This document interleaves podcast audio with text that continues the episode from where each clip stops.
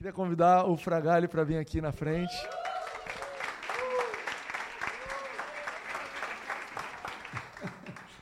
É, bem, como eu tenho fama de ser meio doido, doido sempre arruma outro doido para se juntar com ele, né? Então arrumei o Timóteo e a Rene, dois doidos também para a gente tocar para frente essa, essa visão da nova, da nova aqui em Ipanema.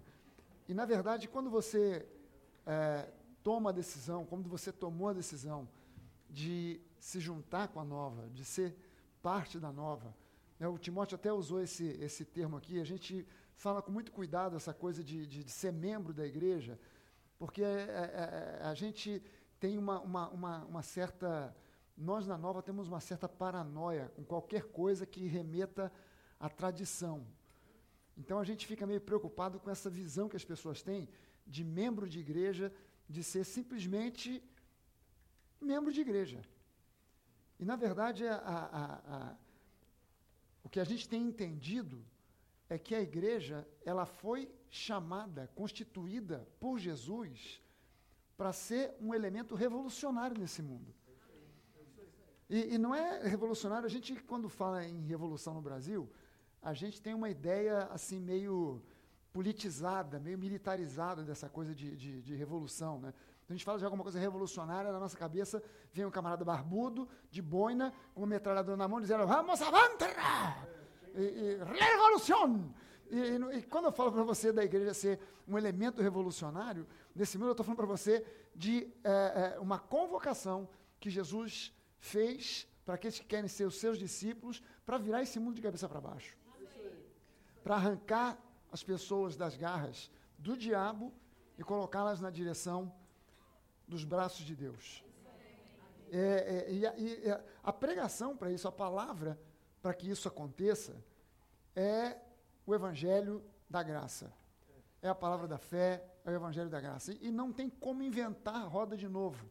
Tentar inventar ou reinventar a roda é, é simplesmente entrar numa rota de risco.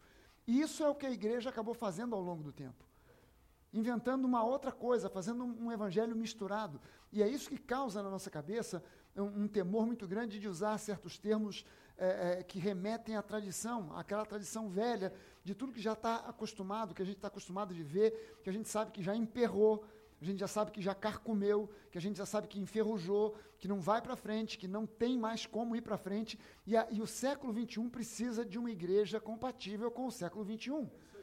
A, a, a fila andou. E a igreja precisa aprender a acompanhar esse, esse ritmo da modernidade, da pós-modernidade, entender o que é esse mundo pós-moderno para pregar de maneira adequada a esse mundo pós-moderno. Não é se adequar a esse mundo pós-moderno, mas é saber como pregar para esse mundo pós-moderno. Se você pensa que nós estamos vivendo aqui no Brasil uma situação complicada de polarização, você deve ter já ouvido demais as pessoas falando disso de uma forma queixosa. Né? O Brasil está ficando chato, o Brasil está ficando triste, o Brasil está ficando polarizado, as pessoas de um lado e de outro é, somos nós e eles, pretos e brancos, ricos e pobres, é, é, aqueles que têm tudo e aqueles que não têm nada. E, e ao longo do tempo o Brasil foi se tornando assim, mas você pensa que isso é um privilégio do Brasil? Os Estados Unidos está vivendo exatamente o mesmo drama que nós. Exatamente a mesma coisa. Exatamente. Se você pensa que lá a coisa é diferente, é exatamente a mesma coisa. É, é, democratas e republicanos, pretos e brancos, pobres e ricos, uma brigalhada do tamanho de um bonde, uma radicalização do tamanho de um bonde, tremenda. E, e, e a igreja, no meio dessa história, é, esse é, é, é o que me deixa mais agoniado, é que a igreja não tem a visão que deveria ter de ser um elemento revolucionário no meio desse mundo. Porque a igreja, ela não é nem do preto, nem do branco, ela não é nem do republicano, nem do democrata, ela não é de quem é de direita, nem de quem é de esquerda, ela é daqueles que são de Jesus. E que ama a todos. Pretos, brancos, de direita, de esquerda, é, é, é, mais altos e mais baixos. É, é, nós, nós não podemos entrar nessa briga. Nós, como cristãos, não podemos entrar no meio dessa briga.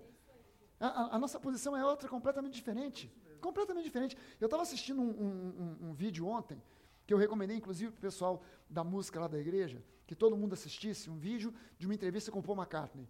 E, e a, a, entrevista era uma entrevista relativamente longa, perguntando a ele a história das músicas, das composições dele. De como é que ele compôs as coisas, as músicas, como vieram as ideias. E cada história, assim, super interessante, de como cada música que a gente conhece tanto, como cada música daquela surgiu. É, uma delas que ficou marcada, assim, como ele, ele a, a, música Yesterday, que é uma das músicas mais gravadas em todos os tempos, né? Tudo quanto é artista gravou Yesterday, desde os artistas mais pop até os mais clássicos. Se bobear, até Pavarotti gravou Yesterday. Né? Todo mundo já gravou Yesterday. E, e Yesterday é uma música que ele começou a, a, a, imaginar a música, cantarolar, mas não tinha letra.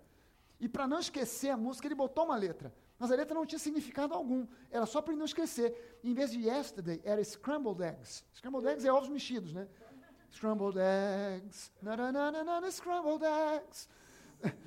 E, e, e durante a, a, a, entrevista, quando ele, ele contando a, a, história das músicas, é, eu vi como aquele cara ele pensa de uma maneira light, como ele pensa a vida de uma maneira leve. Não sei porque ele já está com muita grana, então agora não tem com, com que se preocupar. Mas me parece que ele sempre foi assim, um cara de cabeça leve. Né? E, e, e, nunca se preocupou em se meter é, para favorecer político A ou político B, ou partido A ou partido B. Um camarada que de repente consegue enxergar o que há de bom na direita, o que há de bom na esquerda, pensar e fazer uma coisa diferente, que consegue entender que há coisas boas na cultura dos brancos, na cultura dos negros, e consegue puxar dos dois e fazer uma coisa legal. E, e nós estamos, nós deveríamos ser mais ou menos como é, é, isso aí. Alguém que. É, é, você entende que Jesus não era um cara partidário, nem de A nem de B? Que Jesus ele, ele, ele não tinha absolutamente nada contra aqueles que eram fariseus, ele tinha contra o farisaísmo. Mas Jesus não tinha nada contra os fariseus. As pessoas em si, contra a doutrina farisaica, contra o pensamento farisaico, ele tinha tudo contra. Mas contra as pessoas, muito pelo contrário, a Bíblia diz que até muitos fariseus começaram a seguir Jesus. Porque o que ele pregava era uma graça revolucionária. A graça por si só, ela é revolucionária. P pelo fato de ser graça, ela é revolucionária. Não é fácil pregar a graça revolucionária. Não é algo tão simples assim.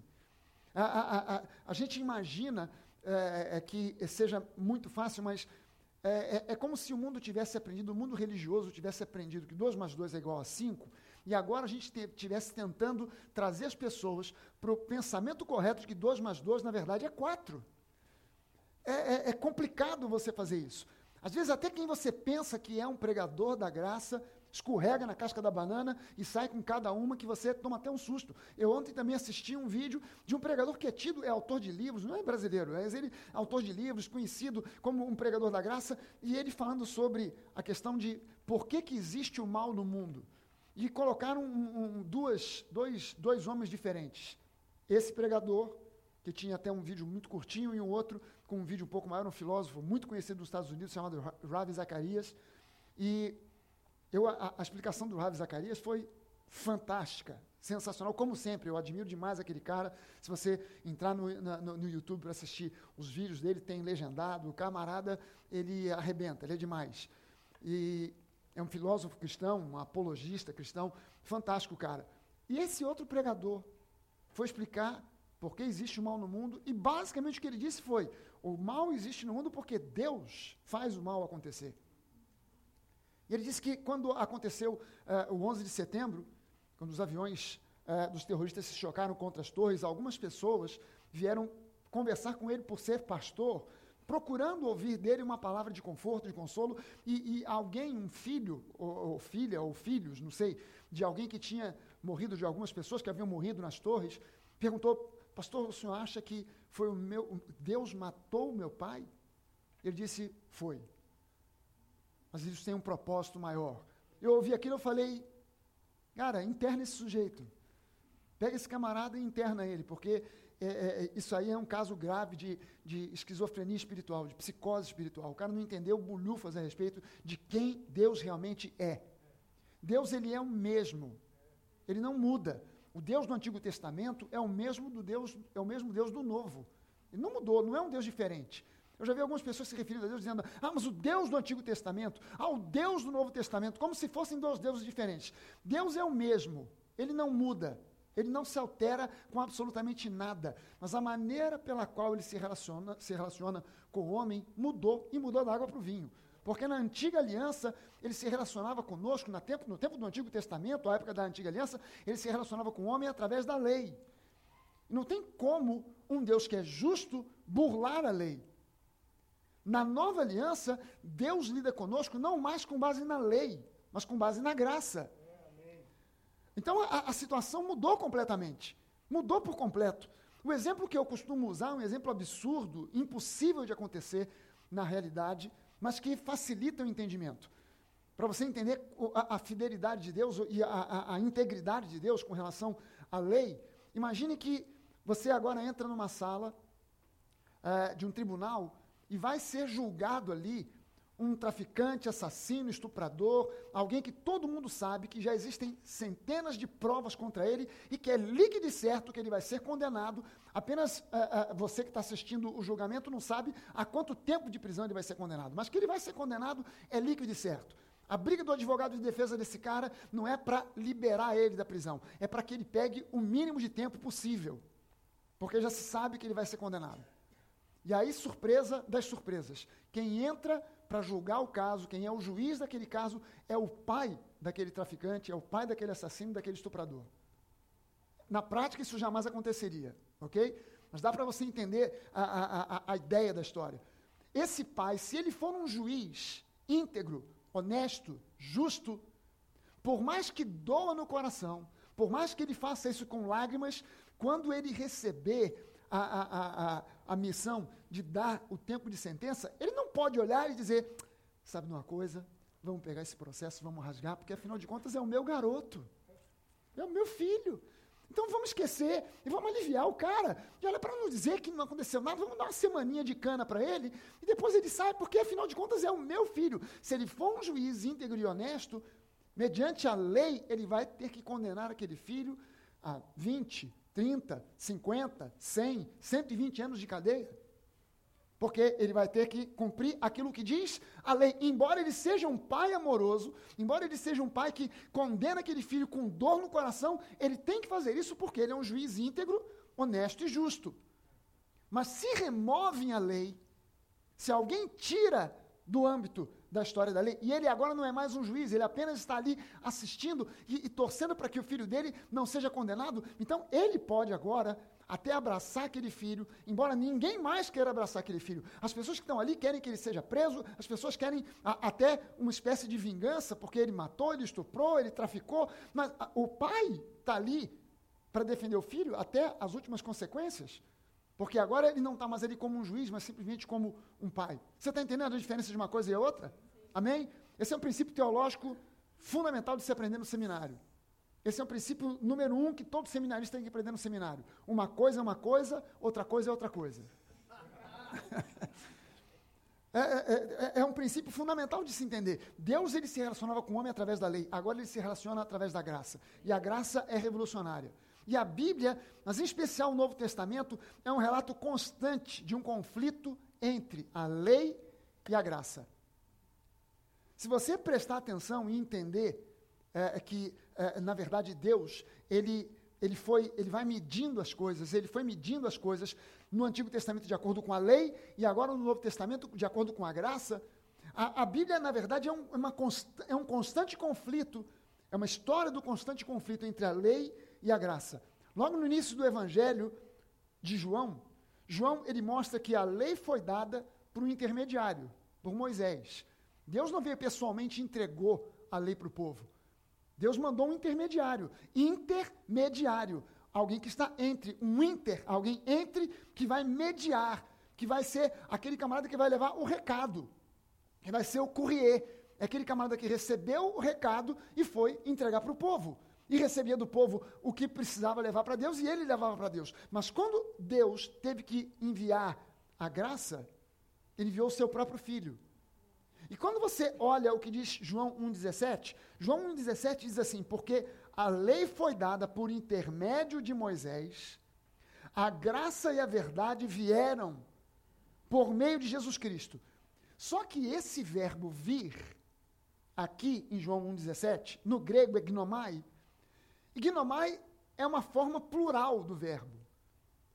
Oh, perdão, é uma forma singular do verbo.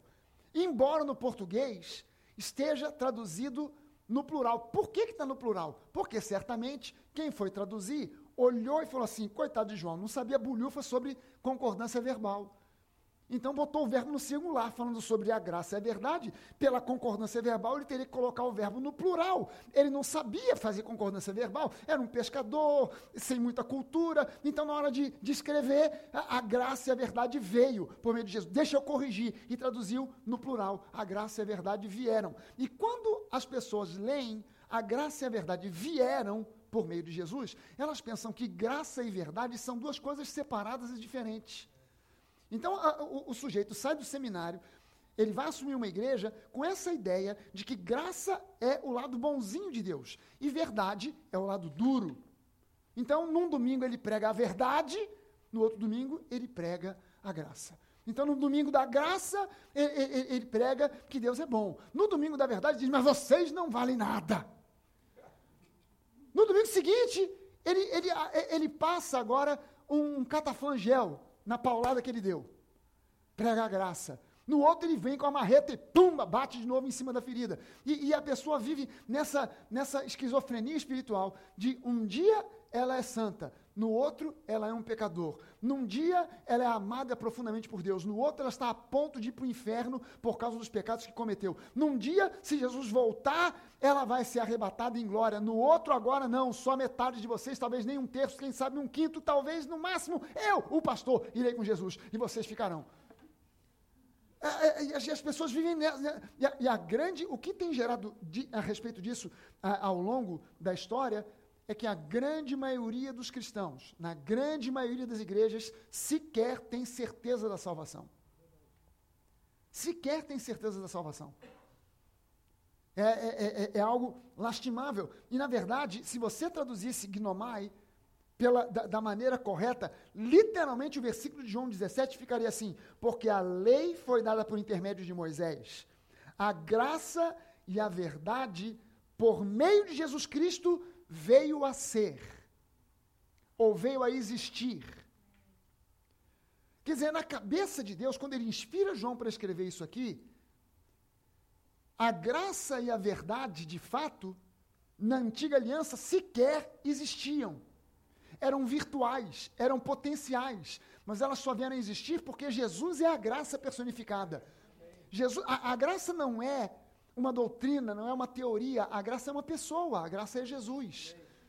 Porque se Jesus é o caminho, a verdade e a vida, e a verdade veio por meio de Jesus, e a graça também, e a graça e a verdade formam um só bloco, então Jesus, além de ser a verdade personificada, ele é a graça personificada. Alguém diga amém, é isso aí. Amém. amém. Portanto, a graça não é uma doutrina, é uma pessoa. Por isso, o cristianismo não é uma religião, mas é um relacionamento com um Deus vivo. E não há outro jeito desse relacionamento se uh, veicular, acontecer. Não há outra maneira de desfrutar dessa graça a não ser pela fé. O sacrifício de Jesus transforma o homem pecador em santo e justo e faz isso de uma vez por todas, capacitando essa pessoa a andar na presença de Deus sem qualquer culpa, sem qualquer condenação, sem expectativa de punição, porque o preço pelo pecado foi totalmente pago e o caminho para esse relacionamento com o Deus vivo foi aberto. Amém, Amém gente? Lembre-se que a Bíblia relata que quando Jesus morreu na cruz, no santuário na, no, no, templo de Israel, que era dividido, o, o, prédio em si era dividido em duas partes. Quando você entrava, se você, você não poderia entrar, nem eu, mas se você fosse levita e pudesse entrar dentro do santuário do templo, aquele lugar era dividido em dois compartimentos. Os dois terços anteriores eram o santo lugar, e o terço final, o santo dos santos, onde ficaria, deveria ficar, na época de Jesus já não tinha mais, a arca da aliança. E aquilo era separado por uma cortina, embora a, a, Bíblia no português use o termo véu, era uma cortina grossa, espessa. E a Bíblia diz que aquele véu, ele foi rasgado, aquela cortina rasgou de cima para baixo, na hora que Jesus morreu. Não foi de baixo para cima, da terra para o céu, mas de cima para baixo, do céu para a terra, indicando que foi. Ah, pastor, como é que o pessoal soube que foi de cima para baixo? É simples, é porque ela não rasgou até o fim. ela rasgou até a borda. E quando ela abre, ela fica como um, uma abertura como um V, as pessoas puderam ver, rasgou de cima para baixo. E isso significando que a, a, presença, não fomos nós que fomos até Deus, foi Ele que saiu de lá para nos encontrar. Foi Ele que veio na nossa direção para nos encontrar. E esse processo é um processo de transformação interior. Esse processo de relacionamento com Deus é um processo de transformação interior que se reflete no exterior. O cristianismo é isso, um processo de transformação interior que se reflete no exterior. O cristianismo não é religião. O cristianismo é um processo de transformação de vida. Vou repetir isso para você. Acho que metade não entendeu. A Rene entendeu porque disse um amém forte aqui. Cristianismo não é religião. Cristianismo é um processo de transformação interior. As pessoas se acostumaram a achar que cristianismo é uma religião. Religião é uma tentativa de criar coisas do lado de fora para ver se muda alguma coisa do lado de dentro. Então eu crio rituais, regras, mandamentos, estabeleço uma série de critérios e coloco você para ler, estudar, decorar, obedecer, fazer, para ver se alguma coisa dentro muda. Normalmente não muda nada, ou se muda, muda muitíssimo pouco. O cristianismo não é isso. O cristianismo é um processo de transformação interior que se reflete no exterior. Ou seja, que produz fruto. É por isso que a Bíblia fala do fruto do Espírito. O que é o fruto do Espírito? É a demonstração da transformação que está acontecendo do lado de dentro. Amém, gente? Sem transformação interior, cristianismo simplesmente não existe. E esse processo de transformação interior, que se reflete no exterior, é comparado com, na Bíblia com uma metamorfose. É comparado na Bíblia com uma metamorfose. Jesus, na sua conversa com Nicodemos, se você já leu isso lá no Evangelho de João, no capítulo 3, Jesus, ele está na dele e de repente vem um cara chamado Nicodemos, que era membro do Sinédrio, e o Sinédrio era o Senado judaico. Eles eram as mais altas autoridades eh, civis em Israel. E um desses caras, membros do Sinédrio, é, Para você ser membro do Sinédrio, você tinha que ter uma idade mínima, você tinha que ser uma pessoa é, reconhecidamente idônea, você tinha que ser uma pessoa que conhecesse muito bem os cinco primeiros livros da Bíblia, que é o Torá. Você tinha que conhecer a Torá muito bem, de preferência de cor. Você tinha que saber ensinar sobre a Torá. Você tinha que estar muito por dentro da lei de Moisés para você poder julgar casos dentro do Senado judaico que era o Sinédrio. Um desses caras, chamado Nicodemos, ele vai ter uma conversa com Jesus, no meio da madrugada. A gente não sabe o que queria falar. O que, que, ele queria, aonde ele queria chegar, eu não sei. A Bíblia não diz. A Bíblia só diz que ele chegou para Jesus com uma conversa mole. Jesus, você é o cara. Você é demais. Porque ninguém pode fazer o que você tem feito se não for alguém que vem da parte de Deus. E Jesus deu um corte na conversa de Nicodemos e disse: Nicodemos, deixa eu te explicar uma coisa. Ninguém pode entrar no reino, nem sequer ver o reino, sem primeiro nascer de novo. Deu um nó na cabeça do cara. O cara gaguejou. Jesus, como é? Nascer de novo? Como é que é isso? É, é, como é que eu vou nascer? Como é que um homem, depois de velho, vai, vai retornar para o útero da mãe? É, como é que vai ser isso? Isso aí só lá no, no, em 2000 e pouco, com o Benjamin Button. O camarada velho vai regredindo até virar bebê e voltar para o útero da mãe. É, é, é isso? Nicodemos, tu não entendeu nada, cara. Você está falando de coisas naturais, o que é da carne é da carne. Eu estou falando de você de coisas do espírito. O que é nascido do espírito é do espírito. É, não se espante quando eu digo para você, é necessário nascer de novo. Quando Jesus fala isso, é necessário nascer de novo, e ao nascer do espírito, Jesus está lançando esse conceito de que cristianismo é transformação interior que se reflete no exterior. Jesus está lançando esse conceito de metamorfose. E a partir daqui, essa, essa, essa, esse conceito do novo nascimento, é, é que, que, que, relembra uma questão da metamorfose, é, é, é, começa a ser abordado na Bíblia, em especial pelo apóstolo Paulo. Lá em Romanos, no capítulo de número 12, no versículo 2, o apóstolo Paulo diz o seguinte: E não vos conformeis com este século, mas transformai-vos pela renovação da vossa mente, para que experimenteis qual seja a boa, agradável e perfeita vontade de Deus. O verbo transformar, aqui que aparece nesse texto, esse verbo transformar, no grego é metamorfo. E metamorfo é de onde vem a palavra metamorfose. E metamorfose é o mesmo verbo, esse verbo trans, metamorfo, é o mesmo verbo usado em Mateus 17 e também em Marcos 9, para descrever a transfiguração de Jesus. Acho que aqui todo mundo já leu, ou, ou, ou em algum, alguma oportunidade da vida é, é, já tomou conhecimento dessa passagem, em que Jesus pega três discípulos, sobe a um monte, ele pega Pedro, Tiago e João, sobe num monte, e no monte ele sofre uma transfiguração. Ele disse que ele começou a irradiar luz, e que chegou a, a criar um, um, uma espécie de, de, de, temor, de medo nos discípulos, que ficaram, nunca tinham visto uma coisa daquelas. E o verbo que é usado para descrever a transfiguração de Jesus é metamorfo, que gera a palavra metamorfose. O problema é fazer as pessoas entenderem que esse processo ele é vivenciado, apropriado por nós pela fé. Não é algo que eu sinto. Não é algo que eu vejo. Se, eh, eh, se alguém aqui me conheceu na época de solteiro, vai olhar para mim hoje, eu garanto para você que eu sou muito parecido com o que eu era há uns 30, 40 anos atrás. Lembro para você. Você vê, você minha foto de 30, 40 anos atrás, é o mesmo garoto que você está vendo aqui agora. Mesma coisa. Só a diferença é que o meu cabelo era maior. Mas, de resto, tudo basicamente a mesma coisa. Mas você não sabe o quanto eu mudei por dentro. A, a, a minha mudança foi tamanha, desculpe eu usar uh, o meu próprio exemplo, mas eu não tenho ninguém melhor de quem eu me recorde mais do que de mim mesmo. É, não tem ninguém de quem eu esteja por dentro mais do que de mim mesmo. E a minha mudança foi tamanha que uh, no dia que eu me converti, quando eu entrei em casa, a, a, minha mãe, é, eu e ela, nós vivíamos igual dois grandes inimigos dentro de casa. Era gato e rato, cachorro e gato. Era um negócio horroroso. A gente só falava um com o outro praticamente 90% do tempo para brigar, para discutir, para gritar. Era uma confusão, uma desgraça do tamanho de um bonde aquilo.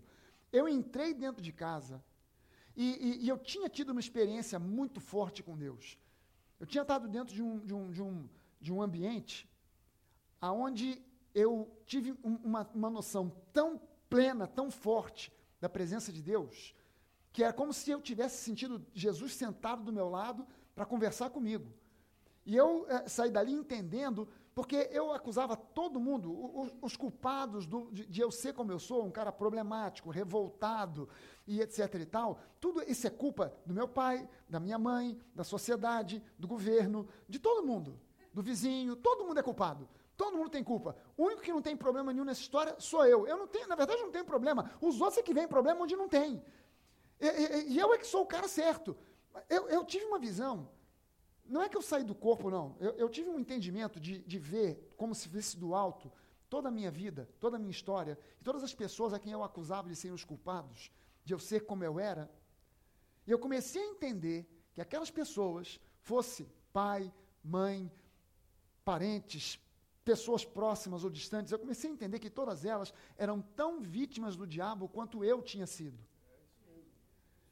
E eu, quando eu cheguei em casa, eu, eu, eu, eu, tive uma visão completamente diferente de quem era minha mãe.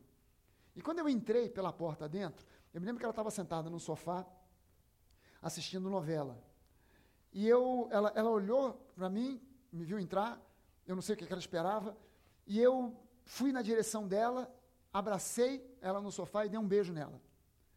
E quando eu me afastei, ela estava paralisada, petrificada, com dois olhos arregalados olhando para mim, e no olhar, ela não falou nada, mas no olhar dela eu consegui ler. Você sabe que os olhos falam demais, né?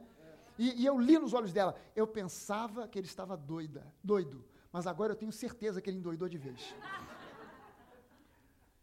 E, e, a minha mãe, durante muito tempo, ela, ela, ela pensava assim: não, ele, ele mudou, e ele está mudando porque encontrou a Denise, menina ajuizada. Então agora ele está se tornando uma pessoa mais madura e tal, já está pensando em casar, então está tomando, eh, entrou nos trilhos. E, e ela custou para entender que o que estava acontecendo era uma mudança por dentro que refletia por fora. Amém, Amém gente? Amém. É, é, é, é isso é metamorfose. Isso é metamorfose. É, é, eu, eu, acho que tem aqui uma, uma, uma, uma imagem. Sim. Cê, o que eu botei aqui, não sei se você está entendendo, é uma lagarta. O processo, é, tá, o exemplo mais fácil que a gente tem de entender metamorfose é, é o processo da transformação da lagarta em borboleta. Né? Talvez o que você não saiba é que esse processo é talvez o maior mistério para a biologia e para os biólogos. Não sei se tem algum biólogo aqui. Mas, tem algum biólogo? Não? Não posso falar besteira que eu quiser, que não tem ninguém para contestar. Está gravando? Então, edita depois, edita. Ah, todo mundo sabe como é a história, você aprendeu isso no primário, depois repetiu no ginásio, depois no científico, ou no segundo grau, no primeiro grau, enfim. Vem a lagarta, feliz da vida, distraída e alegre, num galinho de uma árvore, buscando uma folhinha verde para comer. E de repente, ela recebe da sua genética, do núcleo das suas células, vem uma mensagem dizendo para ela parar e começar a produzir seda, seda e se enroscar na seda e fazer um casulo. E ela começa a produzir, produzir, vai se enroscando, se enroscando, se enroscando naquilo, e ela, provoca, ela, ela cria aquela pequena nova casa onde ela fica internada ali dentro. E o que a gente não sabe, a gente sabe que depois sai dali uma borboleta, mas o que a maioria de nós não sabe é que ali dentro daquele casulo, literalmente, aquela lagarta, ela se liquefaz. Começa a haver um, um, aqueles blocos todos que formam o corpo da proteína da, da, da lagarta, que são basicamente cadeias de proteínas, começam a se desmontar. As proteínas começam a se desintegrar e formar apenas pequenos blocos de aminoácidos que ficam flutuando dentro de um líquido. E, e, e, e literalmente o DNA se desfaz. Literalmente, as proteínas se desfazem. E aquilo vira simplesmente uma água, um líquido. E se você for ao casulo e furar aquele casulo, aquela água vaza e não vai acontecer absolutamente mais nada. Mas, de repente, ninguém sabe da onde vem algum tipo de ordem, um mecanismo químico qualquer acontece que ninguém ainda conseguiu entender que mecanismo é esse, e aqueles blocos de aminoácidos, pedaços de DNA que estão flutuando naquele líquido, começam a se juntar novamente, a se juntar novamente, a formar um novo DNA, a formar novas proteínas, e dali a um tempo sai de dentro daquele casulo uma borboleta. Aí eu pergunto, isso é um processo mais louco, que uh, uh, por isso os cientistas ficam olhando, tentando entender como é que aqueles bloquinhos de aminoácidos começam, sabem que eles têm que se juntar e em que ordem? E se você tivesse dado ao trabalho de pegar o material genético dessa lagarta para comparar com o material genético da borboleta, você vai tomar um susto, como os cientistas têm tomado, de ver que o material, a genética da lagarta e da borboleta não tem nada a ver um com o outro. Não tem nada a ver uma com a outra. Aí eu te pergunto o seguinte: quem gerou a borboleta não foi a lagarta? Hã? Agora, como é que você consegue. Eh, eh, o que, que tem a ver a borboleta com a lagarta? Absolutamente nada. Até onde eu saiba, lagarta se arrasta, borboleta voa. Lagarta se alimenta de folhas, borboletas se alimentam de néctar de flores. São dois seres completamente. Um está preso na terra, o outro tem liberdade para voar. Qual é a comparação ou a semelhança que existe entre a lagarta e a borboleta? Nenhuma. A lagarta pode gerar uma borboleta? Pergunta do milênio, do milhão. Uma lagarta pode gerar uma borboleta? Agora, uma borboleta consegue voltar a ser uma lagarta? Por quê? Porque houve uma transformação de nível tal, radical de tal maneira, que não tem como mais uma lagarta voltar a ser uma, uma borboleta, voltar a ser uma lagarta. E é por isso que a Bíblia, quando fala de você nascer de novo, tem jeito de você voltar a ser feto? Existe alguma maneira de você voltar para o útero da mãe? Não tem como, é só caminhar para frente, porque você nasceu. E no seu espírito você nasceu de novo. Se você recebeu Jesus como seu Senhor e Salvador, você nasceu de novo. Tem como você agora comparar quem você era com quem você é? Não tem como, porque aos olhos de Deus você era uma lacraia, não, uma lagarta, e agora é uma borboleta. Se bem que muitos eram lacraias mesmo. Você era uma lagarta e agora é uma borboleta. Não tem termo de comparação entre um e o outro. embora no natural você olhe para mim, eu olhe para você e eu veja a mesma pessoa. Se você era gordo, continuou gordo, se era baixo, continuou baixo, se era alto, continuou alto, se era preto, continuou preto, se era branco, continuou branco, mas no seu interior você nasceu de novo. Você está entendendo por isso que a gente fala tanto sobre essa questão de justo e pecador, santo e pecador? Porque um pecador pode se tornar um santo, mas como é que um santo volta a ser pecador? Não tem como, porque é uma lagarta que virou uma borboleta. E não tem como a borboleta voltar a ser lagarta. Mas, e por que, que não tem como? Porque a lagarta morreu e ela nasceu de novo como uma borboleta agora. E é exatamente o termo que o apóstolo Paulo usa, e é o conceito que Jesus traz sobre o novo nascimento e a metamorfose. E essa metamorfose, ela se dá em dois níveis. Quando você nasce de novo e quando você renova sua mente na palavra. Presta sua atenção numa coisa: o novo nascimento não é um processo, o novo nascimento é um evento. Quando a gente fala de novo nascimento, quem são as mulheres aqui que já tiveram filho? Ou filhos? Ok. Você sabe que quando começa o processo de parto, o momento do parto chegou, é a hora, é a hora. Não é um processo. Ninguém tá. alguém encontra com você hoje.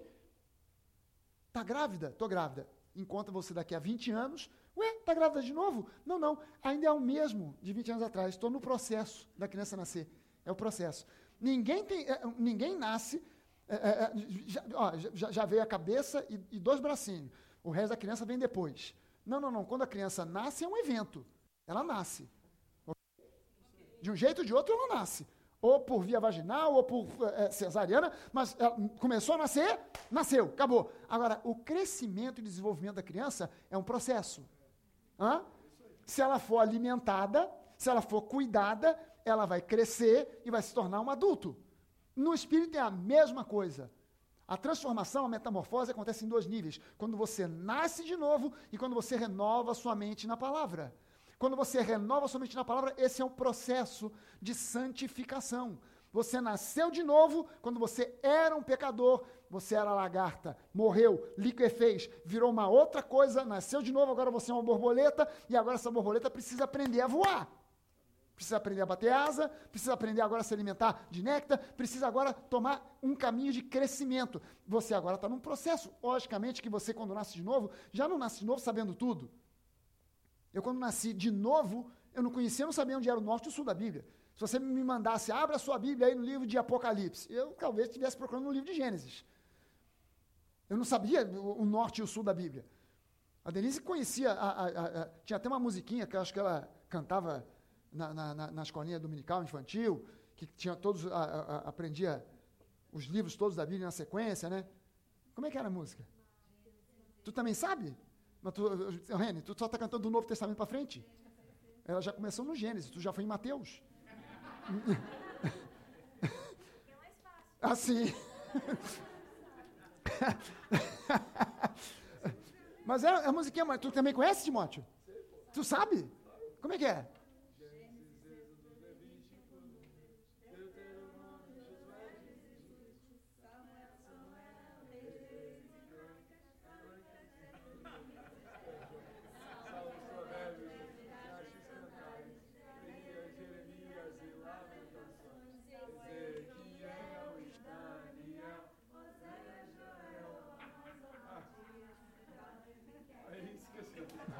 Parou em Abadias, a Bíblia de você.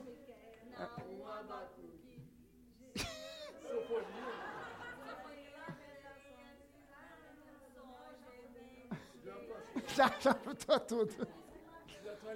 Já é, tem, tem, tem, cara, também tem quantos anos que você não canta esse negócio?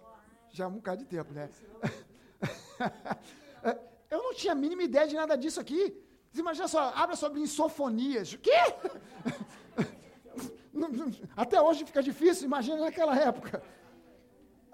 Agora, o que a gente precisa entender é que esse processo a gente vivencia pela fé. Não é porque eu senti, ah, rapaz, eu senti que eu nasci de novo. Por quê? Porque eu senti um arrepio no culto.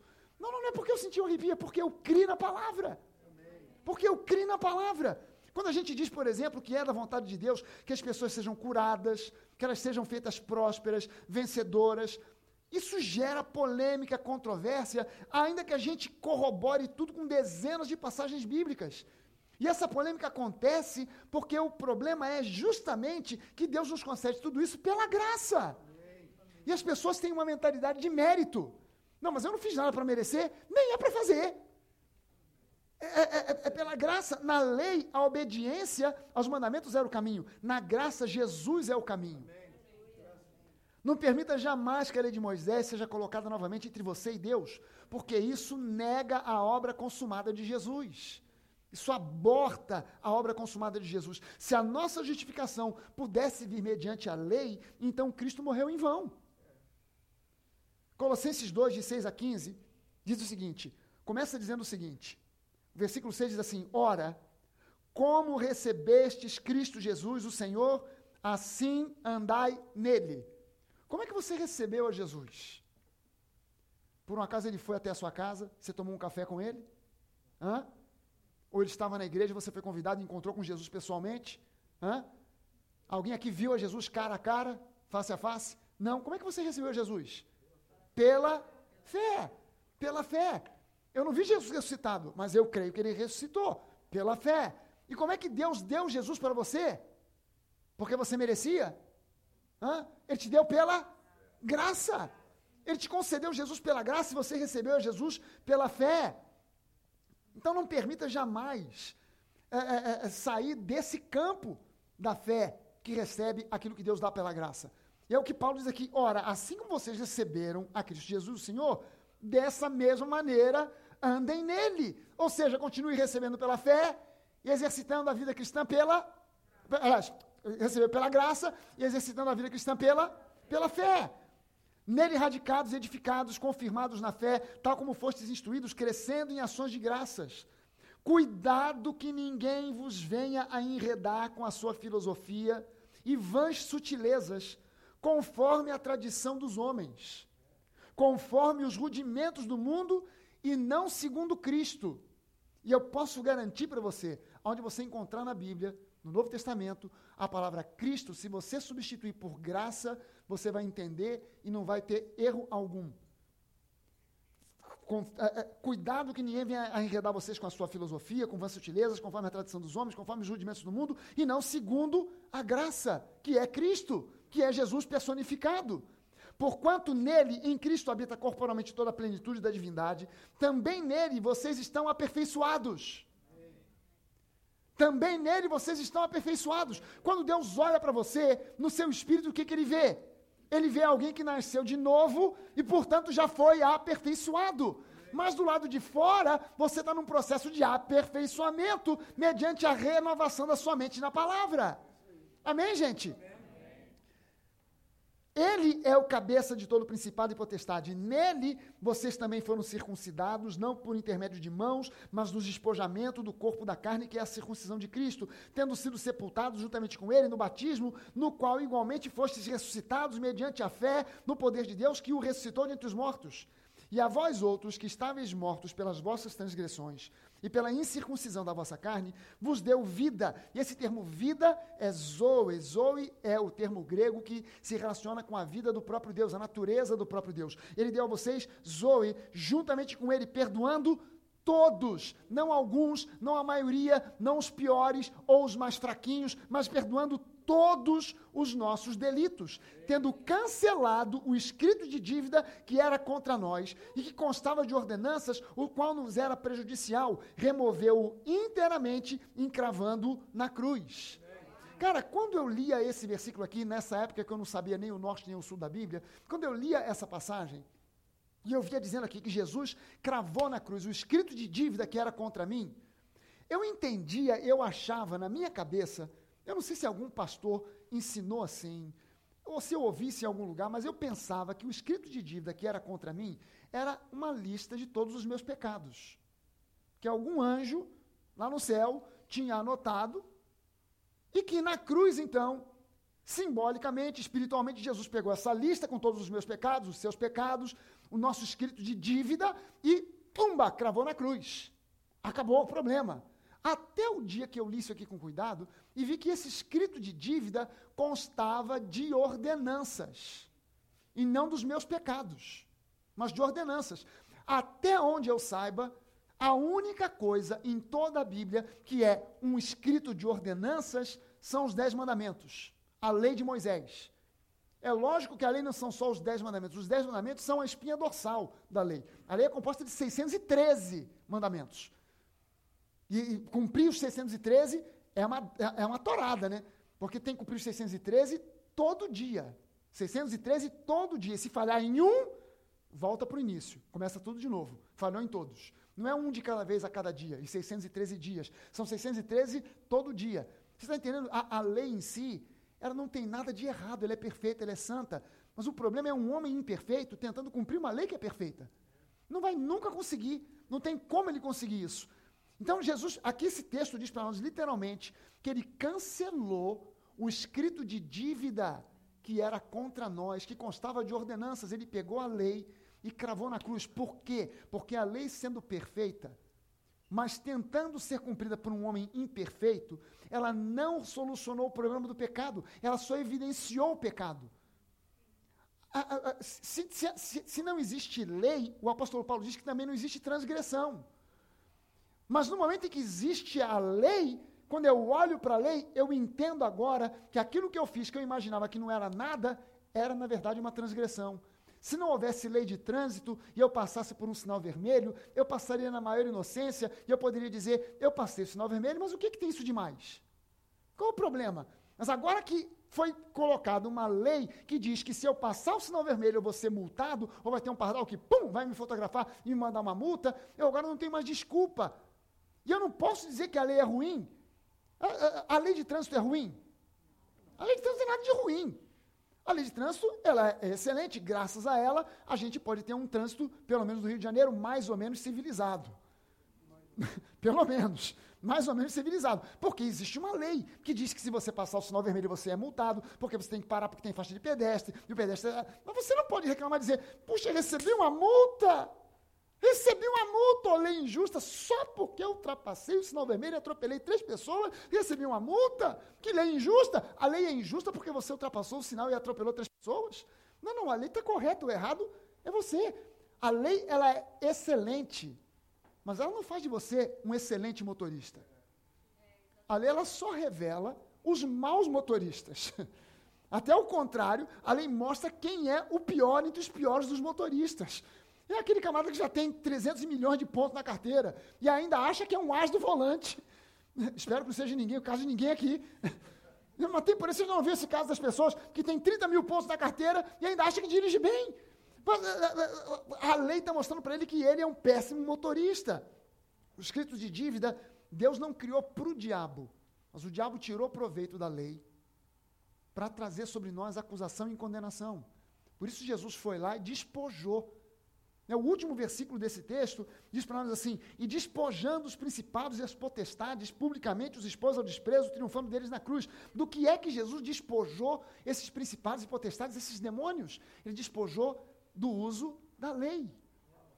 Ele despojou do uso da lei. A lei não foi criada por Deus para o diabo, mas o diabo tirou proveito da lei para trazer sobre mim e sobre você acusação e condenação. Então, permanecer na lei hoje é reequipar o diabo com as armas das quais ele foi despojado, lá na cruz. A lei ela é boa, ela é santa, ela é justa, mas ela não santifica, não justifica ou transforma o homem. A lei é como um espelho. Se você olha no espelho e o que você vê no espelho é feio, a culpa não é do espelho. Hã? Se você olha para o espelho e vê algum defeito que precisa ser corrigido, você vê uma espinha, você vê uma ruga, não adianta pegar o espelho e esfregar na cara. Você tem que procurar um cirurgião plástico para dar um jeito nas rugas. E não pegar o espelho para esfregar o espelho na, na, na, cara. O espelho só está mostrando que existe o defeito. Ela, a lei é, é como um espelho. Ela é santa, ela é justa, ela é boa, mas ela não produz nem bondade, nem santidade, nem justificação. A lei ela não isenta o homem do pecado. Ela revela o pecado que já existe. A lei que é santa conduz o homem para a conclusão de que ele é um pecador. Mas essa mesma lei não faz dele um santo. Faz apenas ele concluir que ele precisa de um Salvador. Quem olha para a lei e não conclui que precisa de alguém que o ajude, está iludindo a si mesmo, está enganando a si mesmo. O diabo sempre vai gerar controvérsia em torno da graça, deturpando, anulando, alterando, achincalhando, criticando, perseguindo. Se, eh, eh, hoje, eh, todo quanto é igreja, todo quanto é pastor, está dizendo que está pregando graça. E a coisa mais comum que eu tenho visto em muitos lugares são as pessoas metendo o pé nos maiores pecados e dizendo, não, mas eu estou na graça. Tá não, filhinho. Tá não.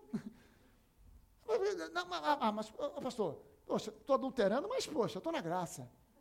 Tá não, filhinho. Você está mal.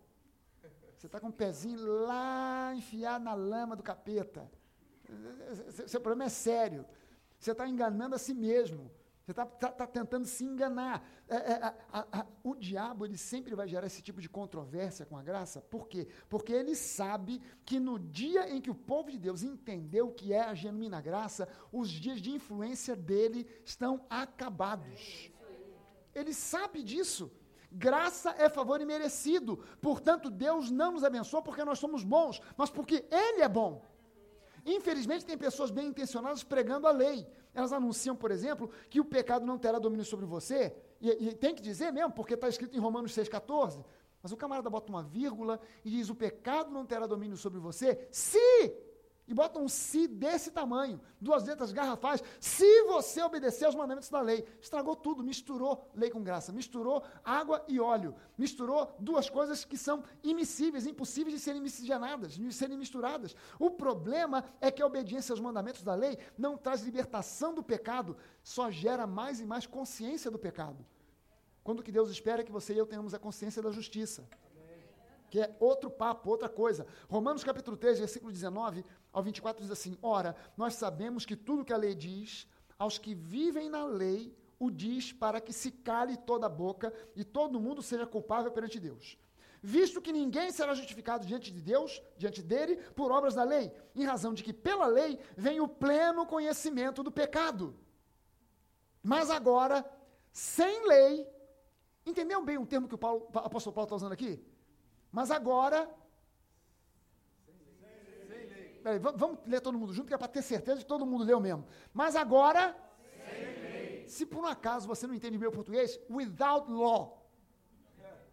Ok? Sem lei, agora sem lei, se manifestou a justiça de Deus, testemunhada pela lei e pelos profetas. Justiça de Deus mediante a fé em Jesus Cristo para todos e sobre todos os que creem, porque não há distinção, pois todos pecaram e carecem da glória de Deus, sendo justificados gratuitamente por sua graça, mediante a redenção que há em Cristo Jesus. Esses dois versículos aqui, 23 e 24, são os versículos chave para você entender quem tem a consciência do pecado e quem tem a consciência da lei. Porque quem tem a consciência do pecado, quando olha para essa passagem, Romanos 3, 23 e 24, quem olha para essa passagem com a consciência do pecado lê assim: Pois todos pecaram, ficaram carentes da glória de Deus, sendo justificados da graça em Cristo Jesus. E o camarada bota uma ênfase no versículo 23, tremenda. Eu me lembro que uma vez eu vim pregar numa igreja, e eu, eu fui convidado para pregar numa igreja, e era um culto menor, um culto de meio de semana, a igreja estava com muito pouca gente. E eu estava aprendendo sobre justificação. Já tem muitos anos isso. Estava aprendendo sobre justificação em Cristo. E aí uma senhora, eu vi uma senhora que estava no fundo da igreja, ela estava irrequieta, ela estava com uma Bíblia na mão, ela sentava, ela virava para o outro, ela abria a Bíblia, olhava para mim, olhava para a Bíblia. E eu estava eu, eu, eu, de olho nela. E de repente ela levantou a mão como quisesse fazer uma pergunta. E aí eu, eu olhei para ela, normalmente num culto não é um lugar de pergunta e resposta, porque não é uma aula, e, e, mas eu, eu, eu, saquei o que ela. Não sei se foi o Espírito Santo que me revelou, mas eu senti o que, que ela ia falar. E aí eu deixei ela perguntar. Eu falei, pois não, minha irmã. Ela, ela ficou de pé, abriu a Bíblia, falou: Pastor, você está falando aí que nós somos justiça? mas aqui Romanos 3, 23 diz que todos pecaram, ficaram carentes da glória de Deus. Aleluia. E aí, pastor, eu olhei e falei: a irmã tem razão. Por favor, feche a Bíblia só por um instante. Ela fechou a Bíblia e eu perguntei, agora a, a irmã me diga o que, que diz o versículo 24. Aí ela O 24, né, pastor? Sim. É, é, é, o que diz, né? É o versículo, né? Sim. Pois é, diz. Tem, tem muita é, revelação, pastor. Sim, sim, mas o que diz o versículo? Diz é a palavra de Deus, aleluia. Não, o que que diz o versículo 24? É, é, ele fala, né? É, é, é, é o poder, aleluia. Ela sabia de cor o que diz Romanos 3, 23. Mas não tinha ideia do que diz o versículo 24. E o versículo 24 é justamente a saída para aquilo que o apóstolo Paulo diz no versículo 23, porque no versículo 23 é como se ele estivesse dizendo o seguinte: ninguém ficou isento, ninguém ficou de fora por ser religioso, por ser bonito, por ser mais isso, por ser dinheiro por ser rico, ninguém ficou de fora. Sem Jesus, de acordo com a lei, em Adão, todos, todos pecaram. O judeu, o grego, o gentio, quem está em Israel, quem está na Grécia, quem é bonito, quem é feio, preto, branco, alto, baixo, gordo, magro, todos pecaram. Mas aí o versículo 24 dá a saída dizendo: sendo, porém, justificados gratuitamente pela graça que há em Cristo Jesus. E quem lê esse versículo com a mentalidade da justificação, da justiça, lê: Pois todos pecaram e carecem da glória de Deus, sendo justificados gratuitamente por sua graça mediante a redenção que há em Cristo Jesus. Se a sua ênfase está no versículo 24, você está no versículo certo. Se a sua ênfase está no versículo 23, você está no versículo errado. Você está colocando a ênfase na coisa errada. E buscar justiça através da obediência aos mandamentos da lei gera legalismo. Sabe o que, que é, como é que funciona o legalismo?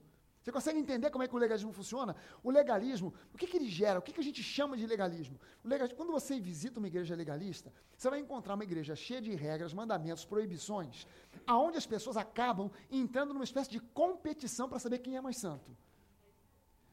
As pessoas elas obedecem aqueles mandamentos, aquelas ordenanças, numa tentativa de saber quem é mais santo entre nós. Então, frequentemente, uns perguntam para os outros: Ô oh, irmão, Aquela sua causa que você falou que está orando e que pediu oração aqui para nós, o irmão está jejuando? Ah, estou. Mas como é que o irmão está jejuando? Estou fazendo jejum de Daniel. Jejum de Daniel, como é que é essa parada aí? É um jejum seletivo. Eu estou fazendo jejum de televisão. Jejum de televisão, cara. Isso não é jejum que se faça? Toma vergonha nessa cara.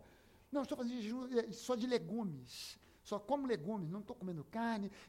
Ou então estou fazendo jejum de sorvete.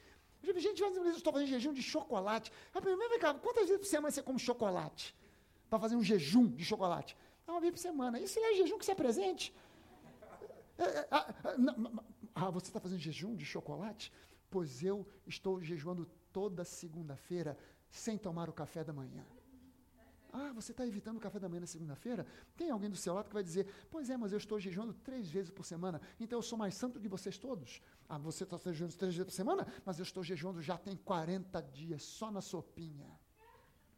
Então eu sou mais santo que você, porque eu jejuo mais. Você está orando? Sim. Como é que você ora? Ah, eu oro todo dia antes de sair para o trabalho. Cinco minutos eu dedico oração. Está por fora. Eu dedico no mínimo 15 minutos. O que? 15 minutos não é nada. Você, você, ah, você ainda é uma criança espiritual. Eu estou orando é duas horas por dia. E é o seguinte, hein?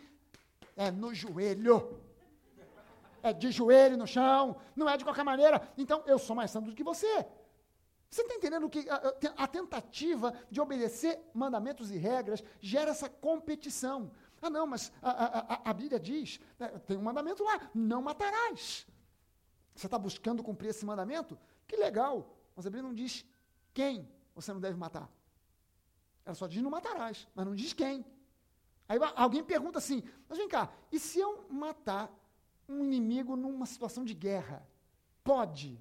Aí os rabinos se juntam, discutam, de, discutem, debatem, falam com o outro e tal. Pode, não pode, na guerra, está se defendendo e tal, Não, pode, pode. Numa situação de guerra, pode. Deus não disse nada que pode, ele só disse não matarás. Mas aí o sujeito já, não, numa situação de guerra, pode. Aí o outro pergunta assim, mas vem cá, e se eu tiver, de repente, numa situação na minha casa, entrou um assaltante, vem para me matar, eu me defendo e mato o cara? Pode. Aí os rabinos se juntam, pode, não pode, pode, é, não, não, pode, pode, não pode, pode, pode, pode. Está se defendendo, pode. Bom, então já temos duas exceções, caso de guerra, autodefesa. Aí o outro pergunta assim, mas vem cá, e se eu matar um boi para fazer um churrasco com os amigos? Pode, porque a lei só diz não matarás, mas não diz quem nem o quê. Se eu matar um boizinho para fazer um churrasco com os amigos, pode? Aí, aí os rabinos se juntam, pode, não pode, pode, é um boi, é um churrasco, não, tem, não, pode, pode, então pode. Então já temos uma terceira exceção, pode matar numa situação de guerra, pode matar em autodefesa, pode matar um boi para churrasco. A outra pergunta assim, mas e se eu vier andando num parque, distraidamente pisei em cima da formiga, ah, matei a formiga? Pode. Aí, porque a, a lei diz não matarás, mas não diz nem quem, nem o quê. Aí se juntam os rabinos, discutem, pode, não pode pisar na formiga? Não pode, pode, não viu. Aí os, os caras se juntam. Começa a dizer, não, eu, eu, eu, eu nunca sequer fui à guerra. Eu sou mais santo que vocês, porque vocês já foram à guerra. Eu nunca fui à guerra, então nunca tive que me defender, nunca matei ninguém. Nem uma situação de guerra. Aí vai ter alguém do lado que vai dizer assim, pois eu sou mais santo que você. Porque nunca precisei matar ninguém, nem para me defender. Aí vai ter alguém que vai dizer assim, pô, então eu sou mais santo que vocês dois, porque eu sou vegetariano. Nem churrasco eu como, nem a vaquinha eu mato. E vai ter alguém que vai dizer, mas eu sou mais santo que todos vocês, porque até no parque eu ando com uma lupa olhando para o chão para não pisar nas formigas. Você está entendendo o que, que o legalismo gera? Essa competição para ver quem é mais santo no meio da história? Na verdade, nós somos justificados gratuitamente pela graça que há em Cristo Jesus. E buscar justiça, justificação através da obediência à lei, gera legalismo. Sabe, é, é, deixa eu fechar aqui com esse, essa passagem de Romanos, capítulo 10. O apóstolo Paulo, escrevendo a Romanos, no capítulo, 1, versículo, capítulo 10, versículo 1, ele diz o seguinte: Irmãos, a boa vontade do meu coração e a minha súplica a Deus a favor deles, falando sobre os judeus, são para que eles sejam salvos. Porque lhes dou testemunho de que eles têm zelo por Deus. E eu digo para vocês, pessoas que querem a, alcançar a justificação pela lei, elas têm zelo por Deus.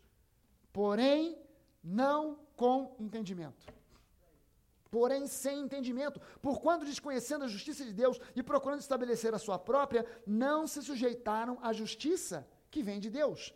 Porque o fim da lei, o fim, o término da lei, término da lei, e esse verbo aqui no grego, essa, uh, perdão, essa palavra no, no, grego é teleo, que significa o final, o término, o término da lei é Cristo para a justiça de todo aquele que obedece, não de todo aquele que crê. Ora, Moisés escreveu que o homem que praticar a justiça decorrente da lei viverá por ela. Você está entendendo que o cristianismo não é uma obediência a uma lista de mandamentos, nem aos dez mandamentos, ou a qualquer mandamento do Antigo Testamento. O cristianismo é transformação interior que gera frutos no exterior. Você está entendendo isso? A importância de nós não julgarmos uns aos outros, mas encorajarmos uns aos outros. Sabe qual é a importância do grupo de conexão? É exatamente a gente ter uma oportunidade de estarmos juntos para encorajarmos uns aos outros, para fortalecermos uns aos outros. Sabe, de podermos dizer para alguém que esteja no grupo de repente, que conta para você uma fraqueza que ele tem, e você de repente poder dizer, mas eu tinha essa mesma fraqueza, cara. Esse mesmo problema que você tem, eu também tinha. Ah, cara, eu, eu queria que Deus me ajudasse porque eu sou uma pessoa é, extremamente. Sou grosso com a minha esposa. E de repente você pode testemunhar e dizer, cara, eu também era. Mas Deus me transformou. Ou eu era uma mulher extremamente frívola, fútil, e alguém dizer, poxa, eu, eu também era assim, mas Deus me transformou. O Espírito Santo me transformou. Ou eu era uma pessoa com esse tipo de mania, com vício disso, vício daquilo, eu tinha problema com pornografia, e alguém pode testemunhar num grupo desse e dizer, eu também tinha esse mesmo problema, e Deus me transformou, Ele pode fazer o mesmo por você. Porque cristianismo é transformação interior que gera frutos no exterior. Não é a tentativa de pegar alguma coisa de fora para ver se muda alguma coisa pelo lado de dentro. É transformação interior, é transformação no espírito.